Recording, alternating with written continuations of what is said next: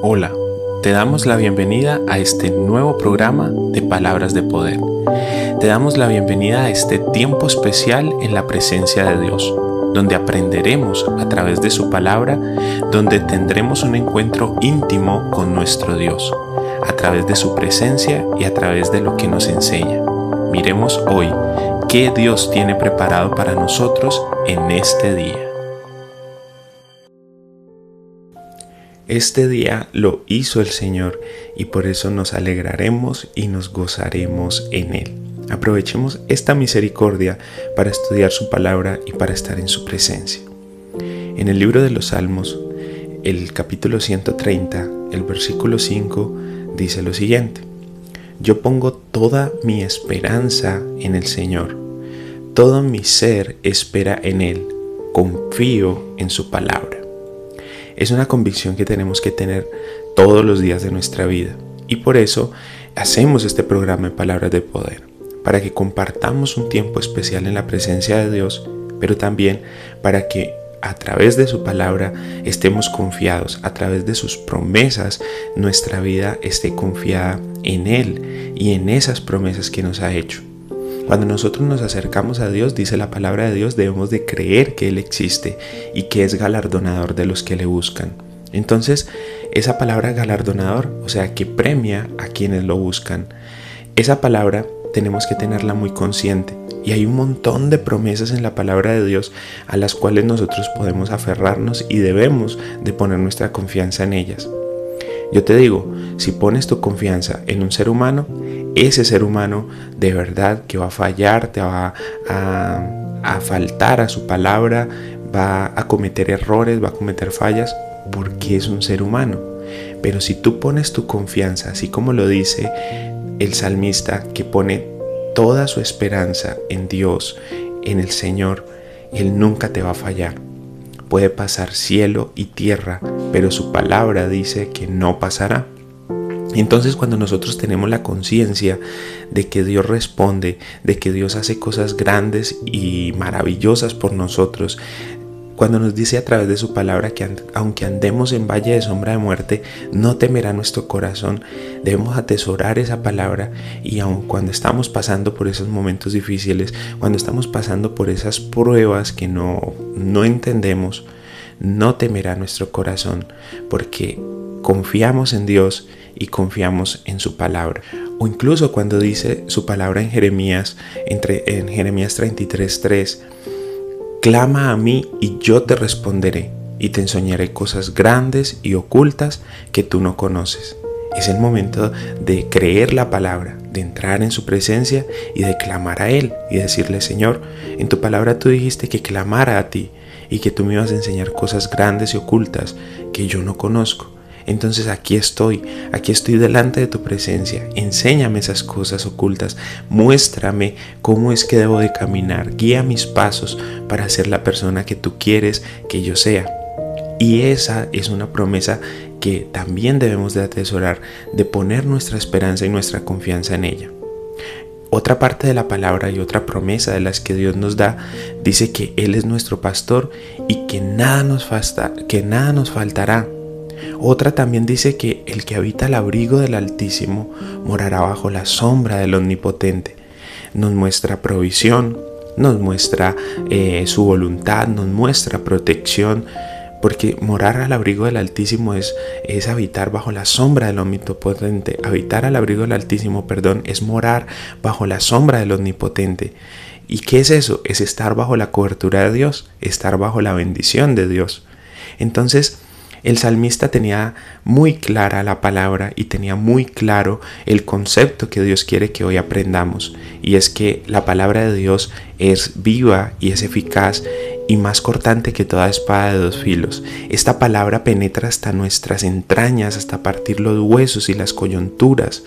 Esta palabra llega hasta los tuétanos de nuestra vida. ¿Por qué? Porque la palabra de Dios, porque no es una palabra cualquiera, es una palabra que va cargada de poder, es una palabra que va cargada de esperanza. Tenemos que acercarnos a la presencia de Dios. Sí, todos los días tenemos que leer su palabra, sí, todos los días tenemos que interiorizar esta palabra y ponerla por obra en nuestra vida. Jesús, cuando estaba en su ministerio, cuando estaba predicando, cuando estaba aquí en esta tierra, le dio de comer milagrosamente a cinco mil personas. Ese mismo poder, ese mismo amor y esa misma compasión que tuvo por esas cinco mil personas, la tiene por ti hoy. Ese mismo poder lo utiliza a favor tuyo hoy. O sea que si estás esperando un milagro, si estás esperando una bendición de parte de Dios, pues haz lo que hace el, lo que hace el salmista y lo que nos está enseñando el día de hoy en el Salmo 130, el versículo 5. Yo pongo toda mi esperanza en el Señor. Todo mi ser espera en Él. Confío en su palabra. Confiar en su palabra es confiar, es tener por sentado de que Dios lo va a hacer. Dice Hebreos 11.1, es pues la fe, la certeza de lo que se espera y la convicción de lo que no se ve. Tener certeza de que ese milagro que estás esperando sí lo vas a recibir. Tener certeza de que esa bendición que Dios prometió que te iba a dar, sí la va a dar y sí te va a cumplir. Tener certeza es como no dudar, es como saber que sí va a pasar. Es, ciertamente verdadera esa palabra que Dios nos dio. Y convicción de lo que no se ve es porque estás esperando en algo que no puedes ver. Tu sanidad no la puedes ver, no la puedes sentir aún porque aún todavía te sientes enfermo, aún todavía los médicos dices, dicen que estás enfermo, pero es tener la certeza de que, de que aunque no veo esa sanidad, va a llegar esa sanidad. Eso es confiar en la palabra, tener la certeza de que Dios te va a prosperar, de que Dios te va a sacar de esa situación económica difícil. Pero no ves todavía porque todavía siguen llegando las cuentas de cobro, todavía siguen llamándote a cobrarte, todavía siguen llegando los mensajes cobrándote.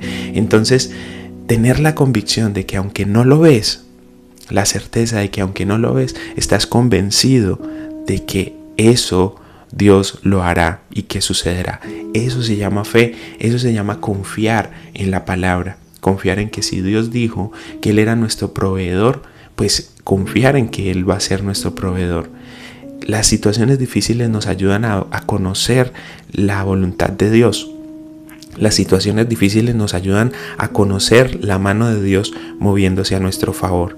Conocemos a Dios como proveedor, como sanador, como nuestro Padre, como nuestro ayudador, cada vez que pasamos por estas situaciones difíciles. El salmista hoy nos está enseñando una palabra muy importante que no podemos dejar a un lado, que no podemos olvidar. Estos versículos son los versículos que debíamos de memorizar, son los versículos que no deberíamos de, de pasar por alto y es que yo pongo toda mi esperanza en el Señor. Nuestra esperanza no puede estar puesta ni en un puesto de trabajo, ni en una empresa, ni, ni, en un amigo, ni en un familiar, ni en la riqueza de mi papá, ni en la riqueza de mi mamá, ni en que soy eh, ingeniero o en que soy eh, abogado o en que soy psicólogo. En eso no debe estar puesta nuestra esperanza porque esas son cosas terrenales, son cosas que terminan, son cosas que, que fallan, son cosas que, por más que nos esforcemos, no tienen el poder de hacer lo que Dios sí hace. Por eso nuestra confianza tiene que estar puesta es en Dios, no en lo que tenemos ni en lo que pretendemos tener, sino en el Señor. Todo mi ser espera en Él, porque no solamente recibimos beneficios físicos y materiales de parte de Dios, recibimos también beneficios eh, espirituales, recibimos beneficios en nuestra forma de pensar, de actuar. Entonces por eso dice, todo mi ser espera en Él. Todo, nuestra alma, nuestro espíritu, nuestro cuerpo, todo nuestro ser debe de esperar y confiar en Dios, confiar en su palabra, porque hay promesas de parte de Dios, pero necesitamos esa parte de fe para creer esas promesas. Necesitamos esa parte de confianza en que Dios hará reales esas promesas en nuestra vida. Este día es un reto. Es un reto de poner nuestra confianza y nuestra esperanza en Dios y en sus promesas. Porque Él no es hombre para mentir, ni es hijo de hombre para arrepentirse. Entonces, si Él te prometió que a través de su sangre tú ibas a ser perdonado, que por sus llagas tú ya eras sanado, entonces Él lo va a cumplir. Esa promesa la va a cumplir. Solamente tienes que esperar el tiempo específico de Dios, porque las cosas no suceden cuando tú digas que tú eres como, como venes, haces un berrinche delante de la presencia de Dios y entonces Dios de una te da lo que estás pidiendo. No, así no funciona. Funciona es en el tiempo de Dios. Funciona en el tiempo que Dios tiene específico para darte esa respuesta y para darte esa promesa y para darte ese milagro y para darte esa bendición. Entonces, aparte de tener nuestra esperanza en Él, aparte de tener nuestra confianza y, y, esperar con toda nuestra alma, espíritu y alma y cuerpo, tenemos que tener paciencia. Paciencia porque sí vendrá la respuesta, pero en el tiempo perfecto de Dios.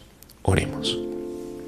Señor, así como dice el salmista, hoy tomamos la decisión y delante de tu presencia te decimos que ponemos nuestra esperanza en ti Ponemos nuestra esperanza en la persona más maravillosa de todo el universo y esa persona eres tú.